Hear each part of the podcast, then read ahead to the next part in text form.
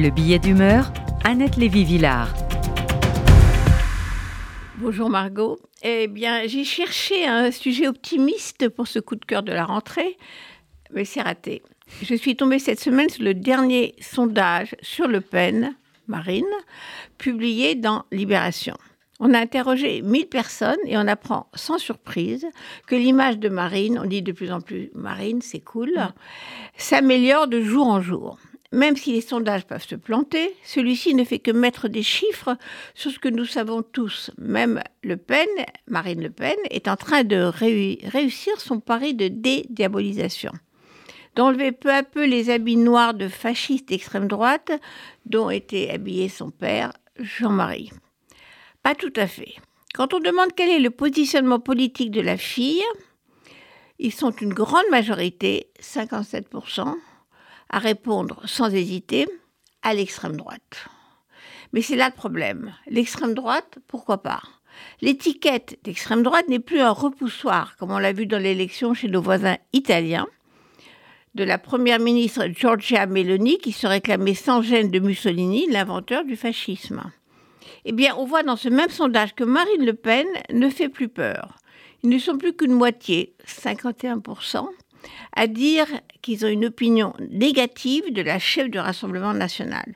Il y a seulement deux ans, en 2021, c'était net, il était 64% à dire que Le Pen leur faisait peur. Alors, si ni Marine ni l'extrême droite ne font plus peur, pour la moitié des gens, cela fait presque une majorité. Et pour déprimer l'extrême gauche, on découvre dans ce sondage que l'extrême gauche est vue comme moins radicale et moins dangereuse que les insoumis de Jean-Luc Mélenchon. Ces quelques statistiques ne font que confirmer une tendance dans la France d'aujourd'hui, un climat. Quand le républicain, ex-président de la République, Nicolas Sarkozy, fait la promo de son dernier livre en proposant pour l'avenir un grand rassemblement du camp de la droite avec, dedans, Zemmour et ses amis.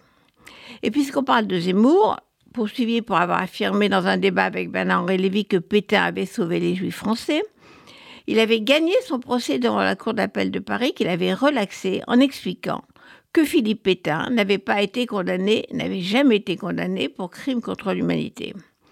Inculte les juges de la Cour d'appel parce que les crimes contre l'humanité ont été institués par euh, le procès de Nuremberg qui a eu lieu après le procès de Pétain devant la Haute Cour de justice.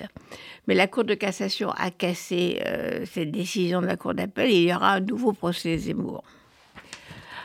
Et dernière nouvelle, ce n'est pas une Le Pen, mais deux qu'on aura aux européennes en juin prochain. Marion Maréchal, nièce de Marine Le Pen, petite fille de Jean-Marie Le Pen, vient d'annoncer qu'elle conduira la liste Reconquête de Zemmour.